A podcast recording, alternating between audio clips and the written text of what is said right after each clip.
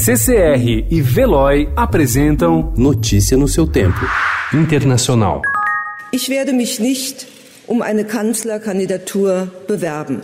Ich führe, so wie ich das angekündigt habe, den Prozess, um zu einem Kanzlerkandidat oder einer Kanzlerkandidatin der CDU. A sucessora designada por Angela Merkel, Annegret Kramp-Karrenbauer, anunciou ontem que desistiu de se candidatar ao cargo de chanceler da Alemanha no ano que vem e deixará a presidência da União Democrata Cristã. Ela foi vítima de uma aliança de seu partido com populistas radicais de direita na eleição para o governo do estado da Turíngia. Ontem, Kramp-Karrenbauer, conhecida pelas iniciais AKK, afirmou que iniciará o processo para a escolha de um novo líder antes de deixar a chefia da legenda. Merkel acrescentou que ela deve continuar no cargo de ministra da Defesa, que ocupa desde o mês de julho. O Partido Democrata faz hoje em New Hampshire a segunda prévia do processo de nomeação do candidato que rivalizará com Donald Trump em novembro. A disputa em Iowa, na semana passada, intensificou a divisão ideológica do eleitorado, que rachou entre um candidato centrista, Pete Buttigieg, e um progressista, Bernie Sanders. Como Iowa e New Hampshire são os primeiros estados que realizam prévias, os democratas esperam que o número de candidatos se reduza ao mais breve possível.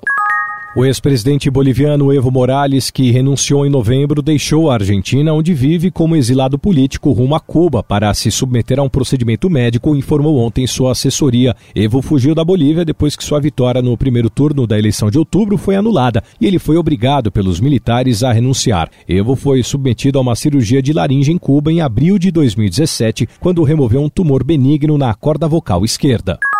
A Colômbia pretende erradicar neste ano 130 mil hectares de coca, matéria-prima da cocaína, disse ontem o ministro da Defesa, Carlos Holmes Trujillo. Lo que tiene que ver con la visita que se realizó a los Estados Unidos, en cuanto dice relación con la meta de erradicación de cultivos ilícitos para el 2020, los análisis nos llevaron a plantear una meta de 130 mil hectáreas de cultivos ilícitos erradicados en el año que corre. Ele explicou que as mudas serão removidas e é possível que as fumigações com glifosato sejam retomadas. O país tem sido alvo de uma pressão constante dos Estados Unidos, o principal destino da cocaína, para reduzir o cultivo da coca dentro de suas fronteiras desde 2017, quando a área ocupada pelas plantações chegou a 209 mil hectares.